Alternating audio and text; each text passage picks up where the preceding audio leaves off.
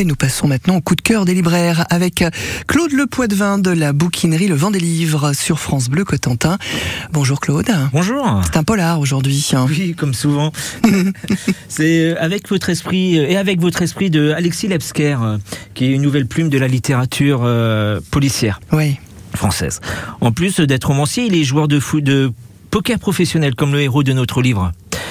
Euh, accompagné de la très jolie Mastero euh, venant de Aix-en-Provence, on a confié au lieutenant Simon euh, Verne, membre de la DCRI et joueur de poker, comme je le disais, passionné de mathématiques, une drôle d'enquête. Aux quatre coins de la France, des chercheurs et savants sont victimes d'enlèvement et sont retrouvés quelques jours plus tard, n'ayant plus aucun souvenir de ce qui leur est arrivé de, leur séquestration. Mhm. Pourquoi, les hommes, pourquoi ces hommes ont été enlevés? Pourquoi aucune demande a été euh, demandée? En plus, ces hommes n'ont aucun point commun, à part qu'ils sont des pontes dans leur spécialité.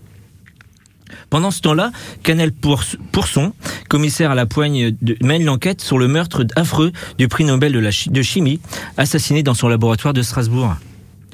Pour le lieutenant spécialiste, tout, comme tout bon euh, joueur de poker de probabilité, de probabilité rien n'est dû au hasard. Ouais. Et, ces deux, et ces deux enquêtes sont sûrement liées espionnage industriel venant de pays, euh, de pays étrangers, expérience scientifique ou vol de secrets d'État, ou même l'argent, toutes ces pistes vont être euh, étudiées.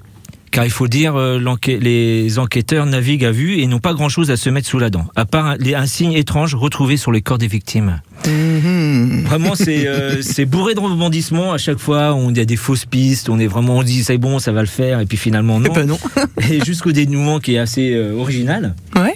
Et euh, comme tout bon joueur euh, de, de, poker, je suis prêt à faire euh, tapis, car il y a 100% de chance que vous aimiez ce livre et que vous ne lâchez pas. Bon, les polars, ça vous, ça vous plaît vraiment, hein? Ouais, vous aimez ça. cet J'essaie de me mettre autre chose, ouais, mais ça, vraiment, les pokers, ça m'accroche et euh, j'ai du mal à lâcher. C'est un ouvrage qui est sorti il y a combien de temps maintenant Ça doit être l'année dernière. Ah oui, ça fait pas si longtemps alors. Donc c'est. rencontré, excusez-moi, ah je l'avais ouais. rencontré à Lens, cet auteur-là. Oui, vous avez bien plu alors. Oui, oui. vous avez bien accroché avec lui. Alexis Lepsker, c'est chez Pocket, hein, c'est ça Tout à fait. En voilà. Et avec votre esprit, en tout cas, ça, ça, donne envie. Ça fait un peu peur ou pas Non, pas du tout. C'est vrai Non, il y a une première scène qui est un peu difficile, mais sinon le reste. Après, c'est bon, ça va. alors, il y, a, y, a des nouveautés à la bouquinerie, notamment au niveau des, des horaires d'ouverture. Oui, tout à fait. Alors, à partir de depuis novembre, on ouvre le lundi après-midi 14h à 18h, oui.